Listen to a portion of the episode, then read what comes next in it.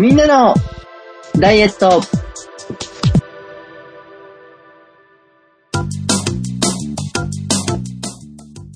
この番組は一年の感謝を込めて年の瀬を賑やかに盛り上がりたいダイエットバラエティです。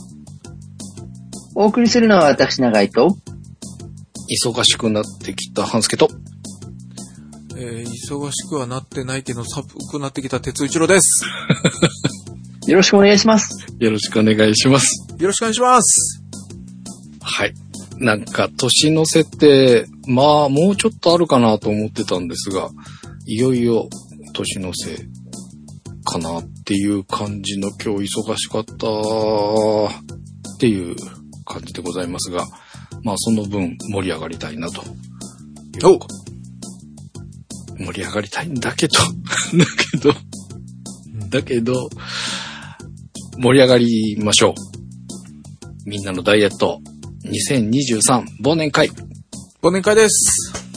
やりますよよろしくお願いします。よろしくお願いします。はい。23年12月10日の日曜日、20時から始めます。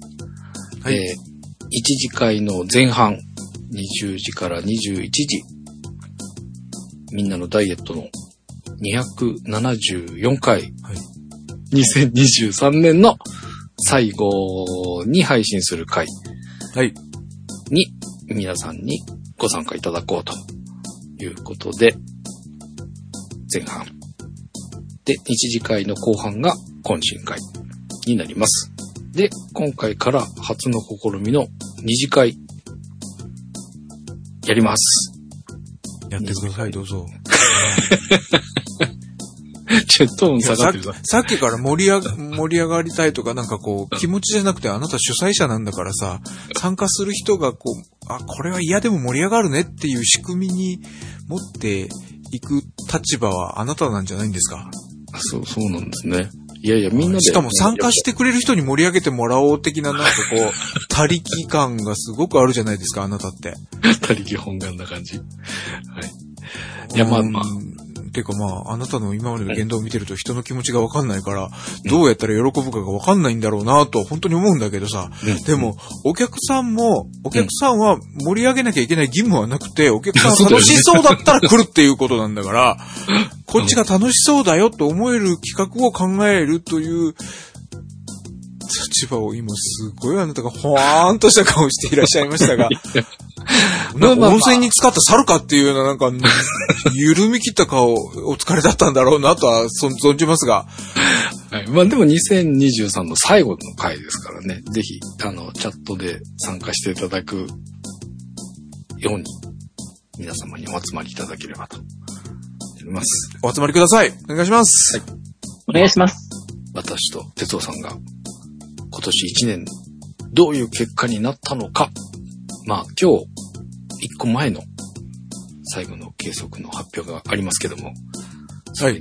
ではどうなるかわかりませんよ。ということなので、ぜひ、ふるってご参加ください。よとにかくご参加いただきたいです。お願いします。ろしくお願いします。お願いします。はい、お願いします。で、えっ、と、まあ、その中で、えっ、と、今回もプレゼント抽選会やります。やらせていただきます。えー、イベントお申し込みいただいた1番の方と、えー、長井先生賞、鉄夫賞、半助賞、3つご用意しておりますので、はい。プレゼント抽選会も楽しみにしてください。て僕は同じような、違うような、もう決めました。もう用意してあります。おー、早い。ぜひ、半助賞をゲットしていただきたく、お集まりいただければと思います。おお。準備がいいんですね。ただ、まあちょっといろいろね、えっ、と、先ほどもちょっとお話ししておりましたが、あの、物を送るかどうかみたいな話もありましたけど、僕の半助賞に関しては、物を送るパターンに、タイプになりますので、ご当選いただいた暁には、住所を教えていただかないといけない感じです。ですが、まあ、使って活用していただけるもの、お送りしたいと思いますので、ぜひ、ご参加ください。よろしくお願いします。よろしくお願いします。お申し込みフォームの方に、えっ、と、プレゼントの参加、えー、自体などの選択肢もありますので、ぜひ、お集まりいただければと思っております。で、懇親会もありますので、ぜひ、おつまみとか、お飲み物、ご持参の上、お集まりいただきたいですね。おじさんというか皆さんの手元にご用意って感じ そうそうそう。そちらはお届けできないので、そうですね。お好きなお飲み物と、おつまみと、お持ちいただいて、お集まりいただいて、最後の忘年会乾杯ということで、二次会までお付き合いいただければということでございます。よろしくお願いします。よろしくお願いします。お願いします。はい。で、その忘年会をお楽しみにしていただいている方からメールをいただきました。おー、ありがとうございます。ありがとうございます。え、もうお申し込みがあったんですか？えー、ご参加いただけるでしょう。よしさんからメールをいただきました。ありありがとうございます。がとうございます。ありがとうございます。早いものでもう11月、えー月日の流れるのは本当に早いです。何やら来月はまたお楽しみの集会があるとか、今から楽しみにしておりますね。さて、以前のメールで早寝早起き生活を始めてその効果はとお伝えしました。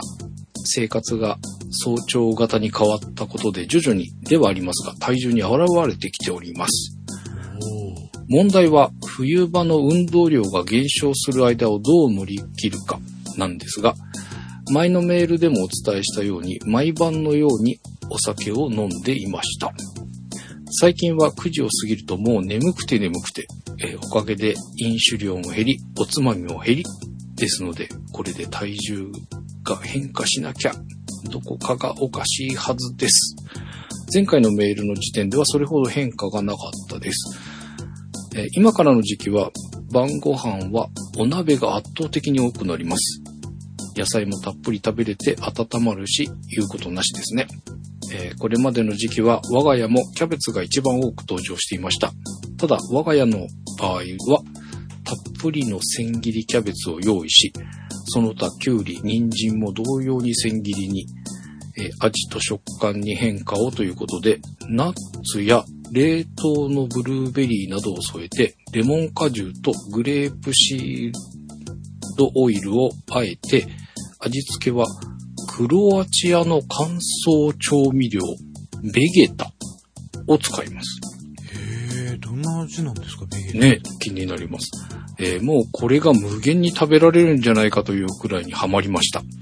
ポイントは野菜にベゲタを振りかけて、オイルと果汁であえてしばらく放置。すると野菜から結構な水分が出てきます。野菜も心持ちしんなりしてきたら食べ頃です。冬場はあんまり登場しないんですが、たまには食べようかなと思っています。えーこれから寒い日が多くなります。皆様インフルエンザやコロナにかかりませんように、お元気で12月にお会いできることを楽しみにしております。ということで、よしさんからいただきました。ありがとうございます。ありがとうございました。ありがとうございます。ベゲタ、初めて聞きました。うん。初めて聞いた。うん。ね、おちょっおしゃれっぽいけど、味が全く想像ができなくない？と、なんかブイヨンとか万能調味料とかっていうのちょっとだけまあ調べたら出てきたんですが、でもなんかその写真、その中のものの写真が出てるのがあったんですけど、なんかわか、想像できないよね。なんか粉っぽい。だけど、一色の粉じゃないっていうか、なんか、いろいろ混じってるオールスパイスっぽい感じ。はいはい。どんななんだろうっていうね、感じがしますが。何系の味かちょっとヒントくれって感じが。ね、どんな味なんだろう。でもなんかいろいろ、あれですね、あの、ブルーベリー入れられたり、レモン果汁だとか、おしゃれ。ね、グレープシードオイル、ぐ、ぶどうの種の油。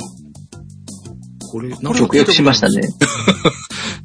なんかね、名前はちらっと聞いたことがあるので、これは初めて見たぞっていうことではないんですが、でも実際僕は試したことがないので。オリーブオイルとはいはい並んで使われるケース、やっぱりこう生の野菜だったりとか、こう、なんでしょう、加熱せずに使われるオイルですかね。ドレッシング代わりというか、ドレッシングの、うん、ドレッシングの中の、まあ、なんでしょう、一つの要素として用いられることも多いですし、うんあんまり焼くのに使うケースは少ないかもしれないんですけど、でもオリーブオイルに近い使い方をするオイルですね。うーん。なんか味とかするんですか？ほんのり香りっていう感じになると、あと油自体の癖が少ないかなっていう感じはしますね。なので、こう、いわゆる生野菜とかとの相性がよく使える感じですね。うんうんうん。へえ。これなんか、そうだ、このグレープシードオイルもそうだし、ブルー、ベリー系は僕あんまり得意ではないので、レモン果汁とかこういったなんか、あまり僕がこうサラダとかには使えてないもの。こういうのいいんだろうなと思いながらできてないもの。まあ、ベゲタはもう全然初めて聞いたぐらいなので、んあれですけど、どんなサラダなのかが想像がつかないっていう感じがしますが、ちょっとベゲタは挑戦してみたい気もします。はい。まあでもお野菜いっぱい取られてるような感じが、まあこれから鍋も増えるということですので、結構、ね、せ食生活の中にお野菜うまく取り入れられているのかなという感じがしましたが、永井先生いかがでしょう？いやまあ、あの、多分、それよりもきっと、あの、狩猟が減りっていうところの方が、体重には大きく影響するだろうなと思ってなるほど。拝見しておりましたが。まあ、これ早朝に生活のサイクルを変更されたっていうのがあって、まあ、早くにお休みになるっていう。まあ、いいサイクルなのかもしれないですよね。そうですね。なんで前回もお伝えした通り、こう、いわゆる、肥満型のホルモンが、やっぱり夜10時を過ぎあて非常に出やすくなるっていうお話。そうか、そうだ。そうはい。なので、まあその前に食べることも止められてはい、体を休めることにうん時間を使っていけるのは非常に良いサイクルになっているだろうと思うので、うんヨシさんもおっしゃっている通り、これで体重が変化しなきゃどこかがおかしいはずですっていうですね。うんうんうんもうそうなったら寝ている間に何かを口に入れておられるっていうことですよね。無遊病のように。はい。あの、知らないうちに口に入れていたっていう。ただね、ヨシ様がね、あの、この話の前から早起きのイメージあったし、第一、うんうんうんうんヨシ様自身が、いわゆる細マッチョ的な、太っていらっしゃる感じが全くないんだよね。まあだから、そうですね。うん。はい。うん。なんか、レベルが違う話をされてるんじゃないかなって気がしなくもないんだけど。いや、まあ。そうですね。だってあの、ベゲタっていう単語が出てくるっていうところですからね。はい。だってクロアチアの調味料に手を出そうってい。う機会が生きてきてなかなかない。ない。ない。ない。ない。ない。ねうん。ねえ、こう、見たこともない。ってい。うか、なんか、いろんなスーパーやらなんかでこう、目にはしたけど手が出なかったとか言うんじゃなくて、全然、こう、初めてみ聞いた言葉というか、初めて見た。あ、でも僕、パッケージは多分どこか、輸入雑貨のお店で見たことがあるんですよ。おわ、そうなんだ。パッケージだけなのと、うんどこの国のものっていうのは全くわからないですけど、うんになんかカルディとかで見た気はしなくもないんだけど、っていう感じがすなんかるけど。調味料なのにうん、ニベアみたいだなと思ったんですね。確か本当ニベアの感じしますね。ニベア感。スキンクリームみたいだなと思ったので、覚えてるんですけど。まさかこれが調味料だとは思わなかったですし、クロアチアの調味料だなんて夢にも思わないですからうんね。だか。らなんか、ベリーが入ったり、レモン果汁が入ったりするっていうのは、もしかしたらそういう食べ方だと、うん。ベゲタの持ち味が高まる感じなんですかね。うん。こう酸味の効いたものと和えるのがすごく親和性が高い調味料なのかなっていう。また、ぜひ、忘年会にご参加いただいて、懇親会の時にでも教えてください。そうですね。またあの、ベゲタを使ったおつまみをあ、ご用意いただいてねぜひぜひ。はいね、これがベゲタですっていう。こん、こんなんだよっていうのをね、ぜひ、ご用意いただいてお集まりいただければ。はい。ヨシさんだけもうメニュー決められるっていう。もうそれ、強制参加。はい、ありがとうございます。ありがとうございました。ありがとうございます。はい、それでは、私の成果発表です。前回ご紹介したのが、23年11月17日の計測でした。はい。体重が88.8キロでした。今週の計測が23年11月24日の計測です。体重です。じゃん。90.1。えー、1.3kg の増量です お疲れ様です。お疲れ様です。はい。体脂肪率です。前回ご紹介した体脂肪率が25.5%でした。今週の体脂肪率です。じゃん !26.3。おれー、0.8%の増量ですお疲れ様です。ウエストです。前回ご紹介したウエストが101.0センチでした。今週のウエストです。じゃん !101.5! 0.5センチメートルの増量ですお疲れ様でした。おお疲れ様でした。逆パーフェクあト。ー増えちゃったでした。えー、乗せてきましたね。えーこれあれでしょあの、本番の時に、ほんのちょっとの努力で下がるにわざと増やしたやろ。いやいや、これさ、今日のと忘年会の日の最終計測っていうのはこれでもしかしたら下がるかもみたいなのあるけど、でも結局トータルの1年間じゃないですか、次のそうするとやっぱり上がっちゃってるのはよろしくないよなっていうちょっとショックでございます。というか、前回の収録から次の日が、えーっと、ちょっとももさんちの方に行って、帰りが24時回っちゃったので、計測できず、日曜日の計測だったんですけど、もうそこですでになんか 1. 点何歩か、ドンと上がってしまい、そこから0.2、0.1、0.3って地道に落としてきたんですが、昨日いきなり、ドンみたいな。で、今日頑張って落としたけど、追いつかず、みたいな感じの変化でございました。今の、こう、苦渋の顔を皆さんに見せてあげたいね。僕はちょっと思い出して、あ、このいつの言葉を聞いちゃダメだと思って僕はすかさず食事のところを見たんですけど、肉食っとるわ、アイス久しぶりに見るわ、ラーメン食っとるわで、ようそんな首相の顔ができたね、あんた。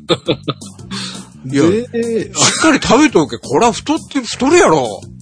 増えたことに対して心当たりがないのかどうかっていうのが大事なとこだったんですけど、そこを今うん、飛ばしていこうとしましたよね。ねえ。雰囲気だけでなんか思ってお心当たりは、うん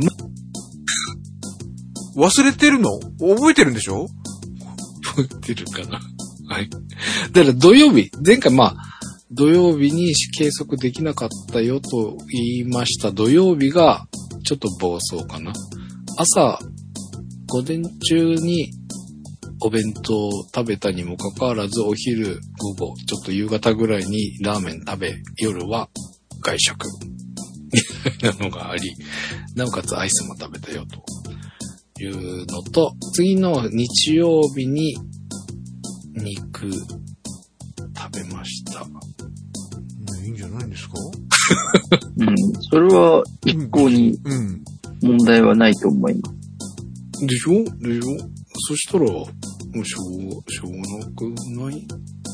いや、あの、誰に責められてるかっていう話ですよ。今、特には誰にも責められてないので、しょうがないっていう話はないんですけど、でただ増え、だったら増えたことに対して、あの、原因は突き止めておいて、次に活かしたいじゃないですかっていうことなんですけど、えっ、と。だか、らまあ食べたから増えたってことうん。で、まあ、そこはあの、なんだろう、半助さんの生活とずれている部分はないっていうことですよね。今回は割と食べたので、その分が体重に反映した。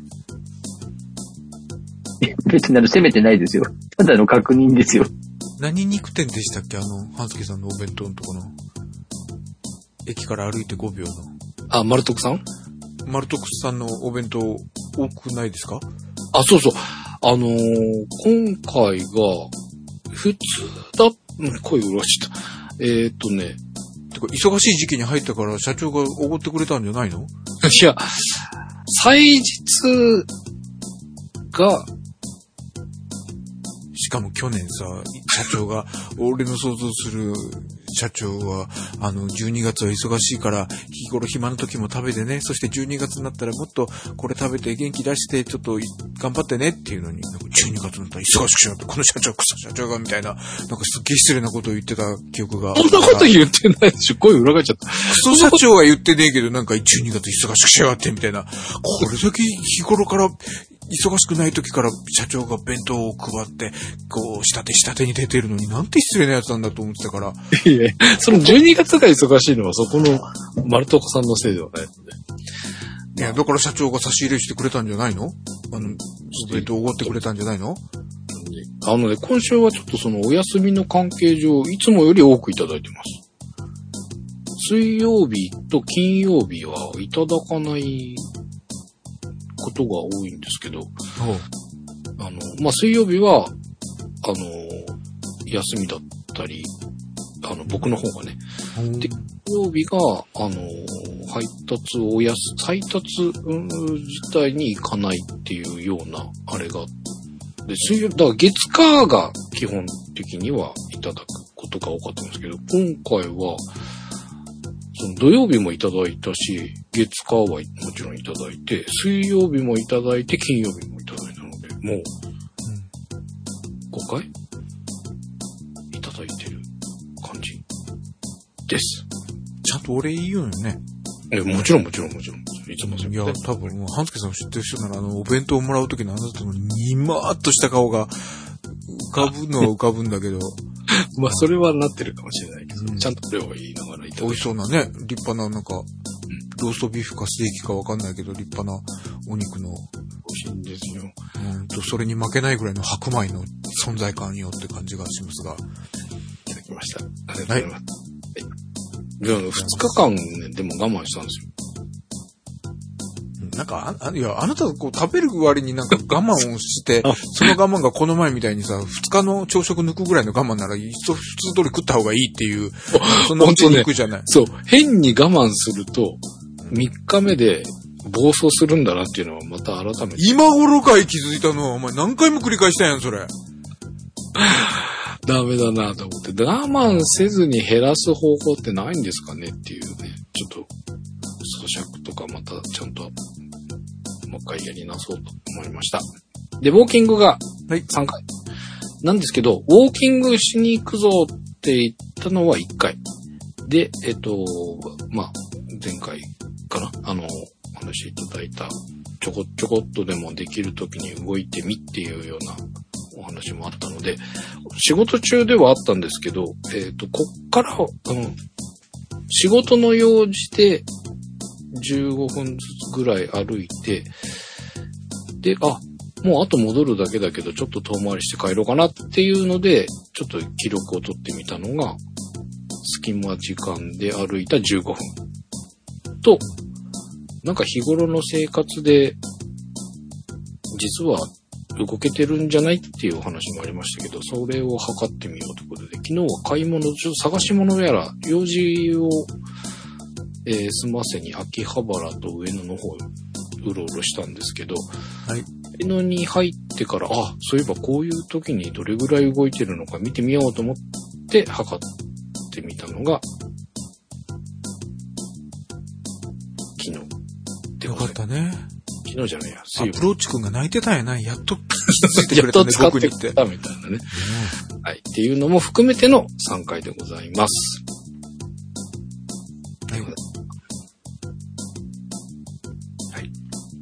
お疲れ様でした。忘年会の最後の回がわからなくなってきました。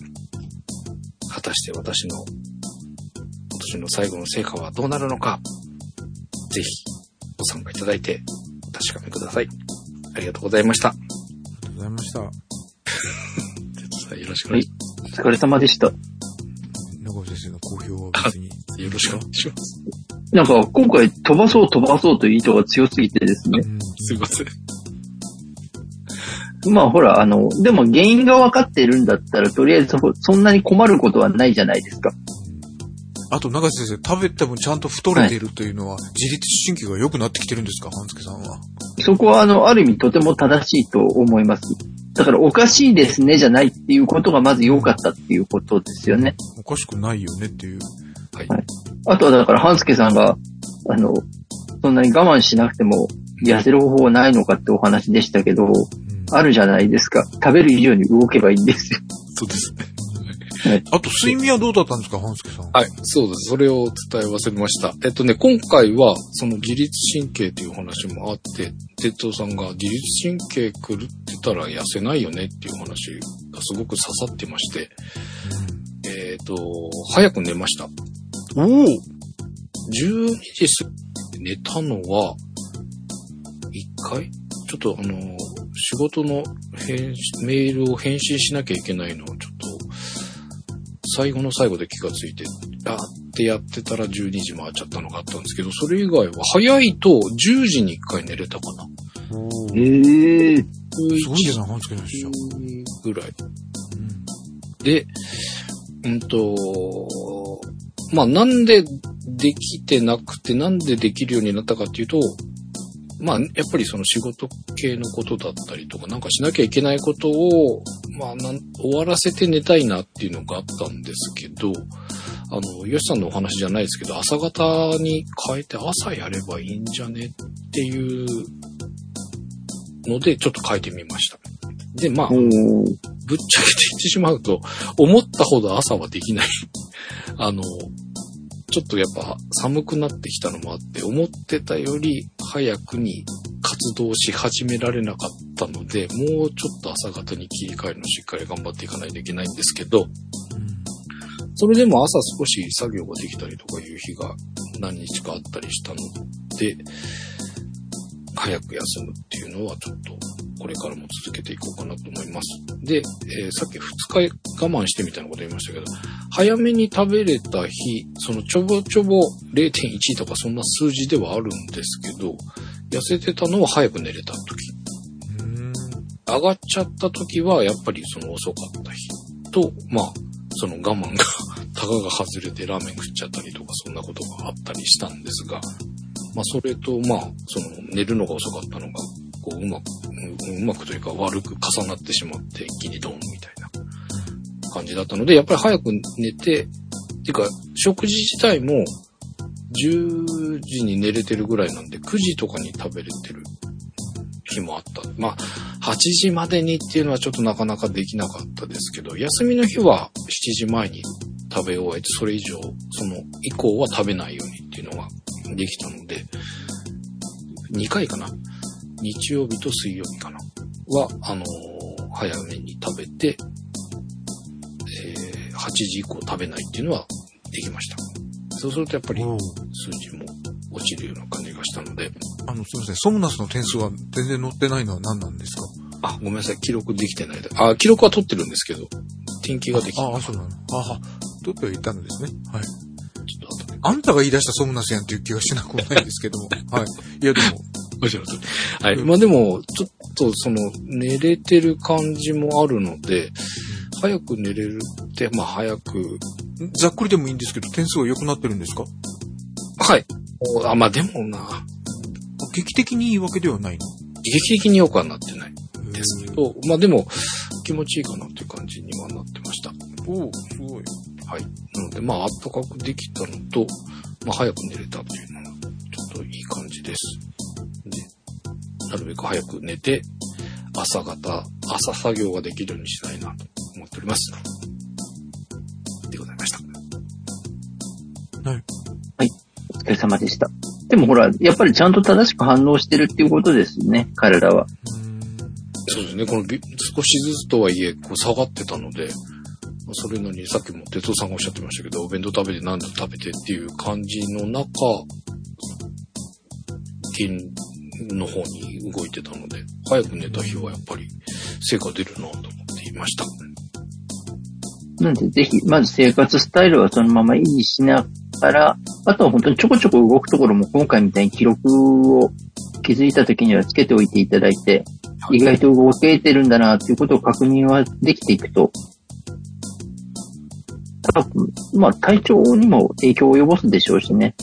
で体調さえ良ければ多分落ちてくるだろうと思いますので。はいあとはあの、暴食を週に2回までに抑えるっていう。はい。暴食、控えます。ありがとうございます。ね、あの、暴食はあの、12月10日までに取っといていただくということ。はそうですね。12月10日を楽しみに。い。そこでチートで弾けていただければと思いますので、10日を弾けよう。よろしくお願いします。ありがとうございました。はい、お疲れ様でした。お疲れ様でした。ん鉄をに行けっていうことなんですか？その、そのキョトン側は。はい今日、き今日は上から目線感、お前やれっていう感じではなかったんですが、なんか、えらい、ふーんと、なんかシャットダウンしたのかなみたいな。なんか終わって、ほっとしてやりました。そうか哲夫さんです。よろしくお願いします。はい、鉄尾一郎です。よろしくお願いします。お願いします。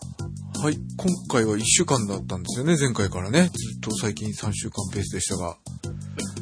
はい、えーっと、まあ今話題に出たんで、ソムナスがあ、そうです。82、82、78、90、96、79、82という一週間でした。低空飛行な感じがしますけど。はい。祝日前に調子に乗って久しぶりに1時半ぐらいに寝たらやっぱ点数が79点と私にしては低かったです。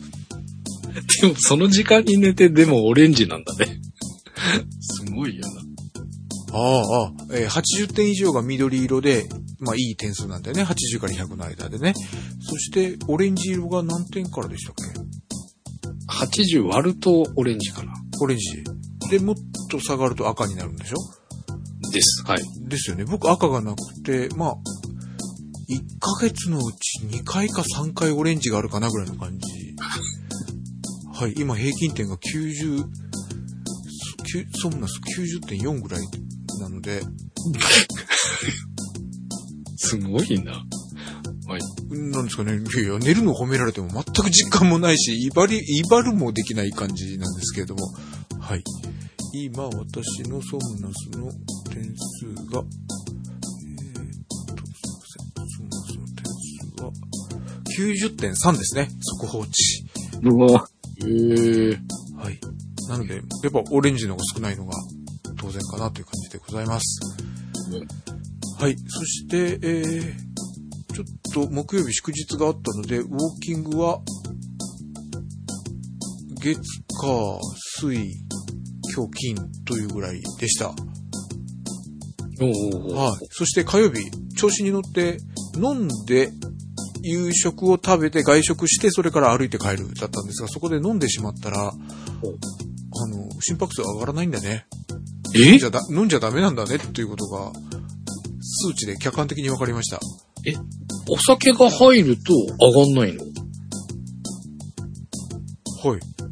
ええあ、半助さんなんか、ドキドキしそうなお酒飲んだらね、いろんな感じで、ファーストシーズンの頃は、何ですかっけ、うん忘年会に呼ばれて帰り、駅通り越した、反対に乗って、ああ、また通り越した、反対に乗って、ああ、また通り越したをやっていらっしゃいましたが、はい。僕はなんか、まったりしちゃったっていうか、30分で帰る道が37分ぐらいかかってたし、やっぱ上がりきれなかったみたい。スピードも上がらなかったし、実際、この、えー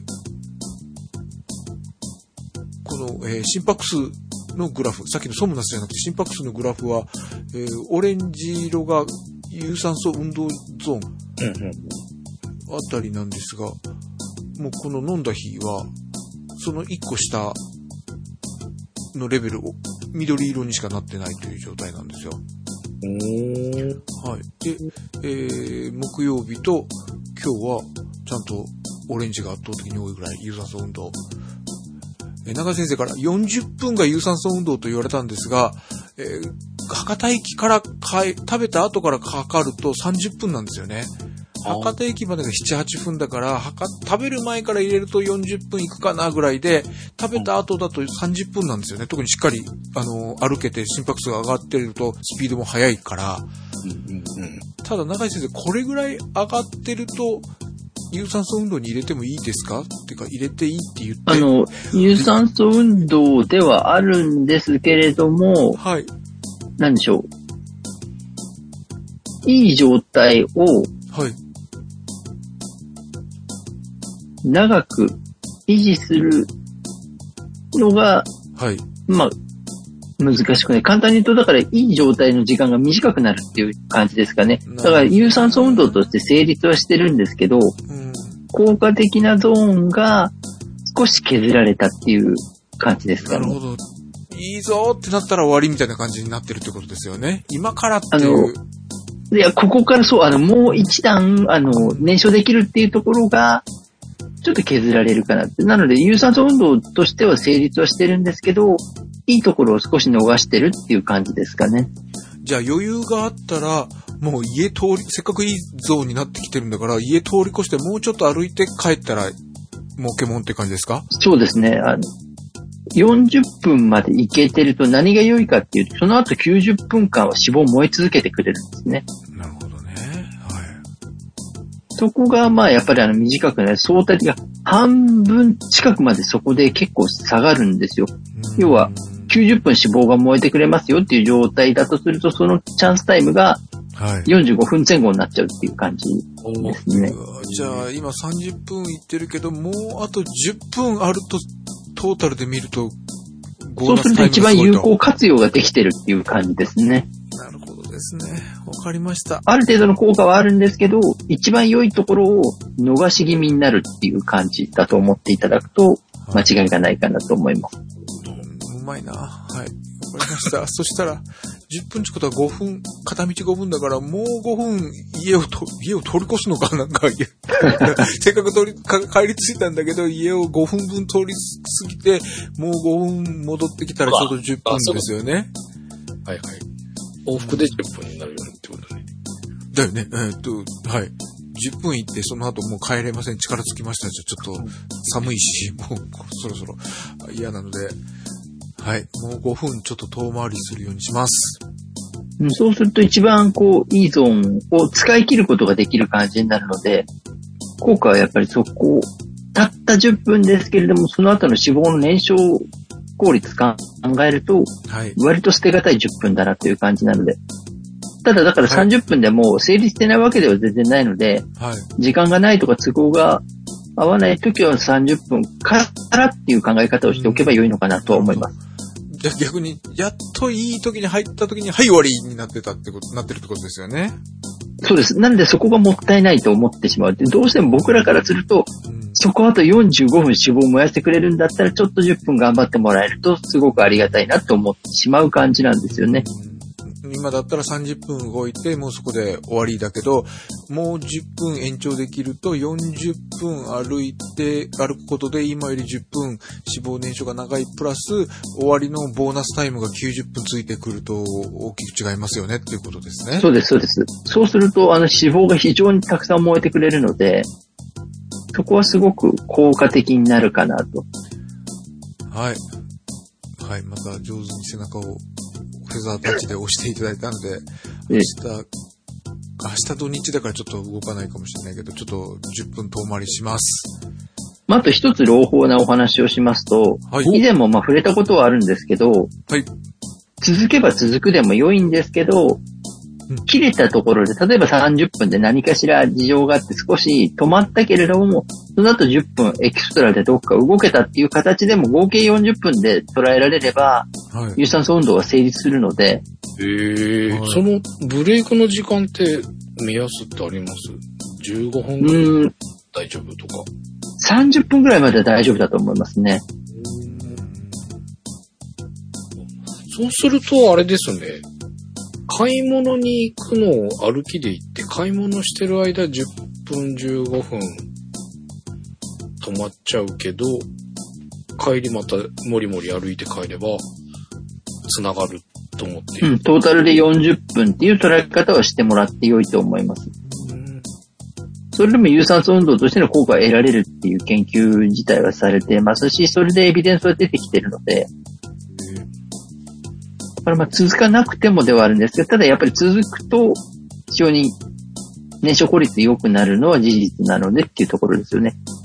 はい。だから僕らみたいな立場からすると、そこの 10, 10分を使ってもらえたら、脂肪の燃える割合だいぶ違うので、もったいないっていうのはすごく感じちゃうんですよね。ご本人の状態を全く顧みない発言ですけど。そうでしょうね。結局今だったら30分でジャストで終わってるのと、40分に90分がついたら130分でしょ？そうですね。?3 倍、4倍違うって感じだね。だから、だいぶ本当に変わっていくんですよね。わかりました。だから有効に、そう、有効に使っていただきたいっていうか、そこはとても願うところではありますね。せっかく、せっかくやるのであれば、うん。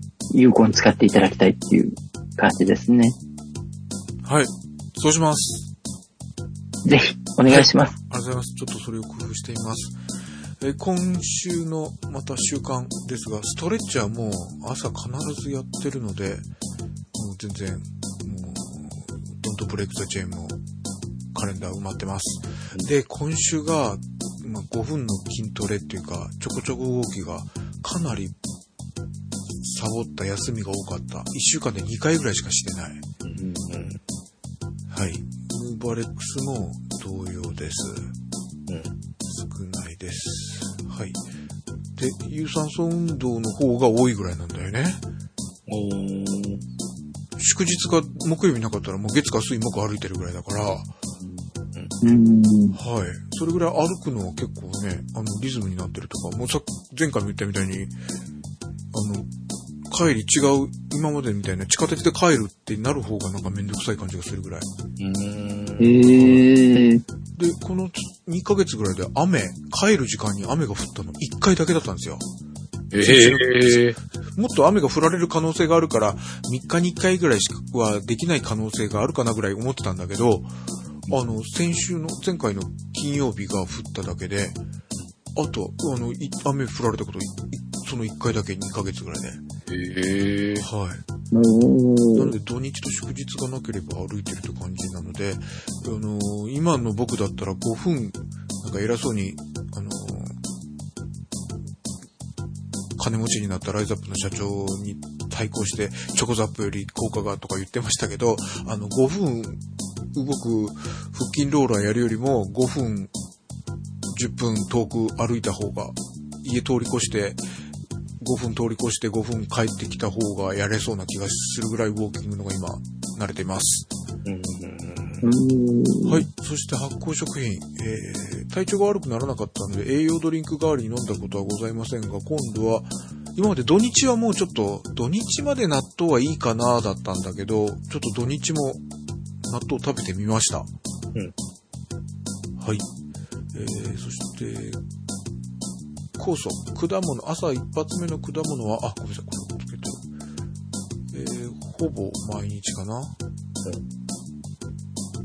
い。えーキャ、キャベツ食物繊維を増やすが、ちょっといけてないかな。あー、昨日、昨日やった。ごめん。昨日、ネギ焼きにわざわざしたんだった。でも一週間に一回ぐらいしかちょっと増量できてないですね。はい。そして、レモンとにがりとああ、トマトジュースはもう全部です。はい。という、ちょっといまいち頑張れなかった鉄道です。前回計測した体重が 82.9kg でした。今週はじゃん !82.3! おう0.7キロのゲヌでーす。おめでとうございます。ありがとうございます。体脂肪率です。前回計測した体脂肪率は29.5%でした。今週はじゃん !29.7! 0.2%の増量ですがはい。脂肪量で計算すると0.1減ってました。おー。なので、じ実質これはおめでとうございますマイナスありがとうございます。マイナスで見てほしいな。でウエストです。前回計測したウエストが89.1センチメートルでした。今週はじゃん、89.6。ん ?0.5 センチの増量でーす。はい。はい、お疲れ様です。ありがとうございます。増量です。増量しちゃったんですが、えっと、ウエスト、えー、ファーストシーズンの頃から中井先生から、あの、まあ、定点観測で同じ測り方をするということで、おへそを通る最短値うん。の数値を今まで申し上げていました。で、はいおへそからちょっと斜めにする、お腹の出っぷりを少し避けるような感じで、うん。なんていうの？お腹が円筒形で茶筒の形でどこ測っても太さが一緒だったら、それは水平に測った方が遠回りしない分だけ少ないはずだよね。なんですけど、お腹の出っぷり具合があったりするので、へそを通る斜めの方が大抵少なかったんですよ、今まで。ファーストシーズンの頃から。はいはいはい。はい。なんですが、ファーストシーズンの途中から、僕の中でウエスト2という計測で、おへそを通る水平。うんだから、いわゆる、健康診断とかで測られるうんパターンだよね。おへそのところから水平。うん。お腹の出っぷり具合とかをとにかく気にせず、へそを通る水平のやつを一応定点観測でずっと測ってきました。で、大抵、その、そっち側のが大きかったんですよ、数字が。はいはいはい。だから、おへそを通る斜めにするっていうのをさっき言ったぐらいうん。なのね。なんですが、えっ、と、今回、先週から、ちょっと計測おかしいとは思うんだけど、ウエスト2、そのへそを通る水平がですね、4.8センチ下がったの。ええおー。だからこれもまあ前回に近い、おあの、脂肪がつく位置がずれたっていう可能性はありそうですよね。ああ。そういうことそうですね。ていうかあの、おそらく変わってきてる。なんで、一言で言うと、体つきが変わってきてるっていうことですよね。おうん、ありがとうございます。あの、さっきも、あの、体脂肪率のところで言ったけど、体脂肪率は、体脂肪量自体は、体重に体脂肪率をかけた脂肪量自体は、まあ、減ってはいるけど0.1しか減ってないから、そんなに何センチも変化があるわけはないけど、毎日やってるストレッチとか、歩くときに骨盤を大きく動かすとかいうもので、脂肪のつき方が変わってるという可能性はありそうと思っていいですか？非常に高いですし、あと今のお話でいくと、はい哲夫さんが落としたいと思っている部分自体は大きく減ってきてるっていう事実があると思います。ここを落としたくて中井先生に頼んだんですもんね。はいはい。そうです、そうです。で、あと脂肪量って0.1キロって考えると大したことなさそうに思いますけど、うん。いや、脂肪100グラムって結構大きいんですよ、塊が。はい。ファーストシーズンの時、長井先生が言われた1キロの肉の重さと脂肪1キロの重さ、大きさを考えてみろというところなので、それは覚えてるので0.1でもそこそこあるぞとは思っております。だから大きいですし、そういう意味では哲夫さんがやっぱりあの、落としたいと思ってきてるところは着実に変化を遂げてきてるっていうことだと考えて良いだろうなっていうことですよね。はい。ありがとうございます。あと、あの、前回ぐらいで話したその自律神経の時にも話したように、去年1年間は、まあ自律神経乱れたけど、プールだったじゃないですか。はいで、プールは僕、僕の頭の中で1年間行ってて、まあ、最初から長井先生からプールを勧められたわけじゃないな、今回はっていうのは頭にあったんですよ。はいだから長井先生の教えに背くてると思わなくもないんだけど、だから、だけど長井先生が有酸素運動を増やした方がいいよねとは言ってたから、まあ、うん違ってはないよねぐらいの感じだったんですね、去年言ってたのがね。うん。なんですが、そういう意味でいくと、お自律神経を今整えて、でもちょっと今週は僕にしてはその、おソムナスの点数が悪いのが2回あったぐらい、ちょっと夜更かしを2回もしちゃったし、えー、しちゃったんだけど、お多分歩くのが向いてる、プラス自律神経が整っ、少しは整ってきてるあたりと、ストレッチ関係とかが効いて、脂肪の位置が少し、お腹てっぷりじゃなくて全身に薄まっていったみたいなことはあり得るのかなと思っておりました。もうあの、非常におっしゃる通りな感じで、ただ実はですね、あの、今回一番すごいなと思ってるところは、はい。これあの、全部そういったことがいろいろな角度から見れて、判断ができるようになっているので、哲夫さんが細かくいろんな形で記録を取られてるからなんですよね。しかも継続的に。おーはい。ありがとうございます。実はこれがあの一番今回においてはすごいなと思ってるんですけれども、それがゆえにいろいろなことがわかるので、単純に例えば体重、体脂肪率、ウエストのサイズっていうだけで見ることでもある程度のことはわかるんですけど、はい。それ以外のデータも細かく取っていると、何が自分には効いているんだ、何が自分にはあまり効果がなかったんだっていう精査が非常に精度高くできるようになっているので、哲夫さんが今自分に合うものっていうのをすごく見つけやすくなってきていることの要因として、すごく大きく存在していると思ってまして、ありがとうございます。細かくいろいろな角度で記録を取られてるっていうのは実は非常に皆さんも参考にしていただきたいなと思ってます。あの、僕らからすると判断する材料って多ければ多いほど立体的にその方の体のことが把握できるので、そうでしょうね。はいはい。すごくそこに関して、なので、数字として思ったより出てないよねっていうふうに言ってみても、実は哲夫さんみたいに今回みたいに、ウエストを別の形で測定してみたら、思ったより大きく数字が変わっているっていうこと、本当によくあることではあるので、はい。それが分かったのもきちんとデータをたくさん取られていたからこそなんですよね。ありがとうございます。だからあの、変わる変わらないっていうよりも、取っておくといろいろな判断材料が増えて、より自分が何をしたら効果的に変わるのかっていうのが測れるようになるので、ぜひちょっと皆さんもいろいろな形で測っておいていただけると良いなと思います。二の腕が気になる方は、一番気になるパートの部分を、それこそメジャーで巻いて測ってるっていうのを地道に続けていただいたりとか、もう本当にいろいろなところ、まあ足が細くなりたいっていう方もいらっしゃったりしますから、一番細くなりたい部分を記録をしておきながら、どんなアプローチをした時に変化があったっていうのも把握でできていったりすると、すごく自分にとって良い方法っていうのが判断ができれば、あとはそれを上手に突き詰めていけば、効果としては身につきやすいっていうお話ですからね。なので、今回の哲夫さんの一番すごいところは、これだけつぶさな記録をたくさん取っていたことによって、はい自分の体の変化が明らかになったというこの事実、これが一番素晴らしいことだと思います。ありがとうございます。はい。なので、やっていること自体がそう間違ってないっていうのも明らかですしね。いろいろなことがちゃんと成果が結びついてるっていうことも判断できるわけですからね。はい。中井先生のおかげです。ありがとうございます。ええだから非常に、本当にこれは、測ってなかったら分からなかったことですからね。ベタな言い方をしちゃうと。はいはいあの、でも僕もいろいろ思いついて、あれ、これここ測ったら面白いんじゃねとかいろいろやるんですけど、めんどくさいがあるのも僕で、結局、あの、すぐ続かなくなったのもいっぱいあり、で、えー結局、できるだけ少なく、でも面白がれそうなところを測っていったところが残ってるということで、いっぱい測り始めたけど、やめた屍になった記録も、こう、数があるんですけども、うん。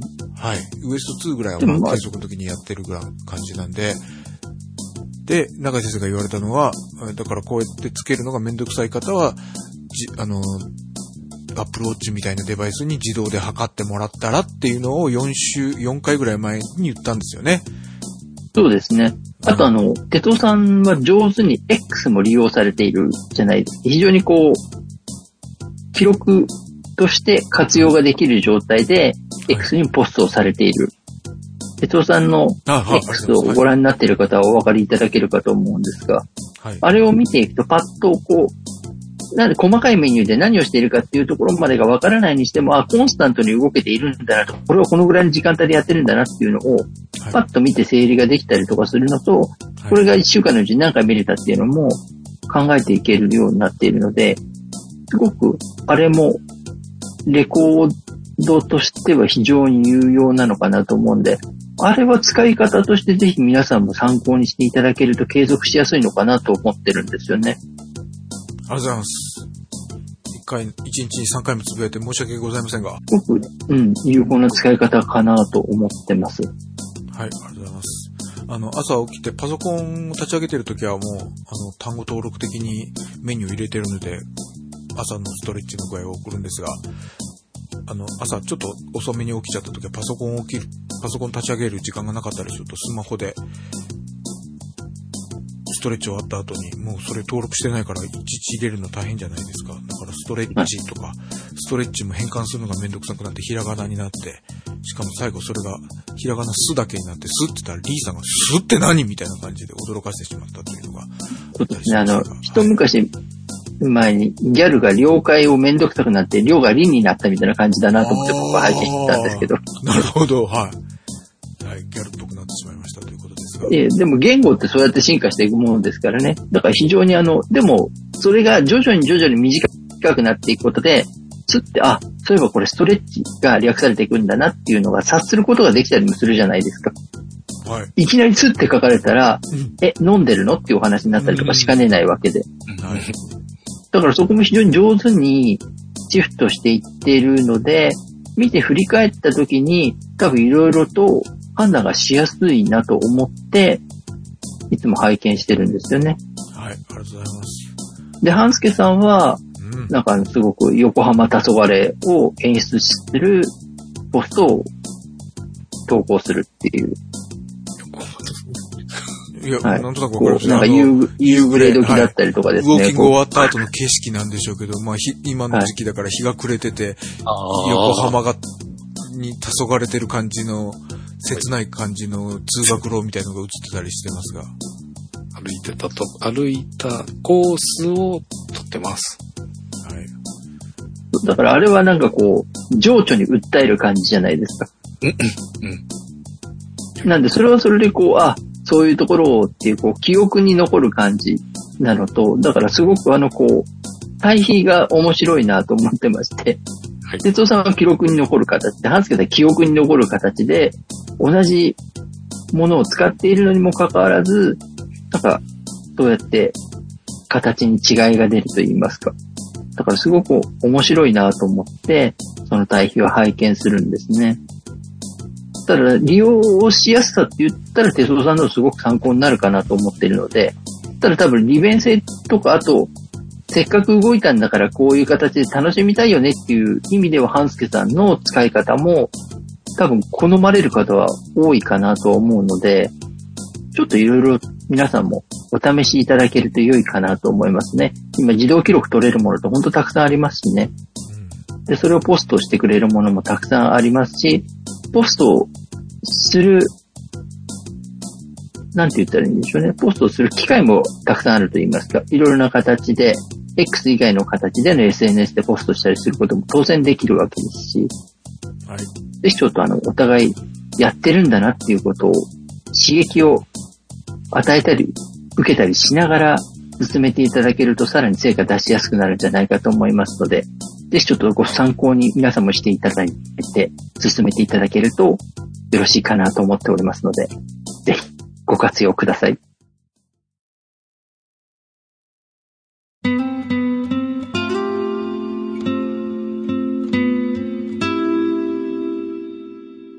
はい、ということで、今週も最後までお付き合いいただきありがとうございました。この番組では、ダイエットのお悩み、動いた自慢、ご意見、ご要望などお待ちしております。お送り先は、ダイエットアットマーク p-scramble.jp、または、ポッドキャストステーションスクランブルホームページのトップ、あるいはこの番組のバックナンバーページにメールフォームのリンクがございますので、そちらもぜひご活用ください。はい、えー冒頭にもお話ししましたが、みんなのダイエット2023忘年会、開催します。よろしくお願いします。本年12月10日の日曜日、えー20時ちょうどから、えー始めます。参加は無料でございます。はい。トップページ、えー先ほどと同じ、えーポッドキャストステーションスクランブルのホームページのトップと、この番組の、えーバックナンバーページに、イベントのお申し込みフォームへのバナーが設置してあります。はいこちらからお申し込みください。お待ちしております。開催はオンラインで、えービデオ会議ソフトの Zoom を使用して行いますので、そちらが使える方ということになります。えっ、と、あと、メール、メールアドレスをお申し込みのフォームで入れていただいて、えーメーリングリストにご参加いただきます。こちらは、あの、当日の Zoom のアクセス先をご連絡するためのものと、連絡事項あった場合まあ、普段僕らの様子なんかも今お送りさせていただいてますので、はい。メーリングリストにご参加ください。それと、えっ、と、そのメールでお送りしているので、迷惑メールに入ってしまったりとか、いうことがございます。はい。えー、ツイッターの方で、えっ、と、メールをお送りした場合には、えー、ツイッターの方で、メール投稿しましたっていうようなご案内をするようにしますので、はい。お手伝さんの方はね、そういった形でしてくださっているようなので、そういうツイートを、えーまあ、X なのでポスト、えーご覧いただいたら、ちょっと迷惑メール方に入ってないか、まあ、メールが普通に届いているかどうか、うんうんうんはいご確ください。お願いします。お願いします。このイベントの当日ね、このズームのアクセス先が届いていないと、ズームに、えー接続していただけなくなってしまいますので、このメールが、はいリストのメールがちゃんと届いているかどうかご確認ください。はい。あの、鉄道から迷惑のような意味のないクソのメールが届きますが、でもこれは迷惑メールではないと Google に伝えてください。そうしないと当日、えーイベントの会場はこちらですという URL が迷惑メールに入っちゃうということになってしまうのが心苦しいです。お願いします。よろしくお願いします。はい。ということで、えーお届けしましたみんなのダイエット273回。お相手は半助と、鉄道一郎と、長井でした。ではまた次回。ありがとうございました。えそんなにあっさり行くの？もう、もう、え、イベント前最後でしょ？ご参加ください。ご参加ください。お待ちしております。はい。ぜひ、たくさんのご参加お待ちしておりあーありがとうます。ございます。たくさんのご参加僕もお待ちしております。ありがとうございました。ありがとうございました。ありがとうございました。